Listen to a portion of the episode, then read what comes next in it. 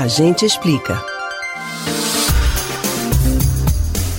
Desde que o novo coronavírus foi classificado como pandemia pela Organização Mundial da Saúde, muito se fala sobre o pico da doença, que é o ponto mais alto na curva de infecção e é quando o número de novos casos tende a estabilizar ou diminuir. O pico epidêmico varia de país para país e de estado para estado. Ele é calculado a partir dos seguintes fatores: população total do local analisado, número de casos confirmados até aquele momento, média de novos casos diários, o total de pessoas que se encaixam em grupos de risco e que podem ser expostas ao vírus, o total de pessoas que podem transmitir o vírus, o total de pessoas que são imunes ao vírus, o de pessoas que foram infectadas, mas se recuperaram até aquele momento, o tempo entre a infecção e o aparecimento dos primeiros sintomas e o tempo no qual o infectado consegue transmitir o vírus para outras pessoas.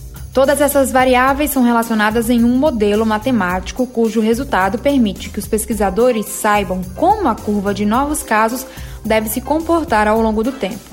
O modelo matemático para o cálculo do pico não se limita ao novo coronavírus e pode ser usado em outras epidemias. E as projeções podem mudar diversas vezes ao longo do tempo, refletindo novas condições da epidemia e a adesão às medidas de contenção. E agora, os cientistas que acompanham a evolução dos casos do novo coronavírus no estado de São Paulo estão preocupados com o que eles chamam de platô.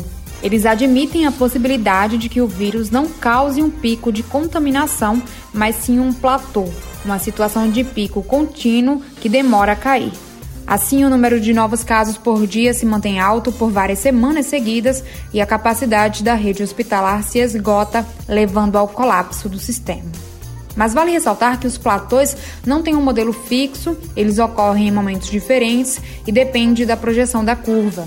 A projeção de platô é baseada tanto no número de casos graves da doença quanto no de casos leves. O termo platô também pode ser usado quando, depois do pico epidemiológico, a curva de novos casos diários se estabiliza numa reta ou diminui. No entanto, a diminuição não é garantia de que a ameaça passou. É possível que depois de uma queda no número de infecções haja uma nova onda crescente de casos, causando por uma nova fase de propagação, causada por uma nova fase de propagação ampla do vírus. As novas ondas trazem outras variáveis para o cálculo que deve ser refeito com base nas novas condições. Você pode ouvir novamente o conteúdo do Agente Explica no site da Rádio Jornal ou nos principais aplicativos de podcasts Spotify, Google e Apple Podcasts.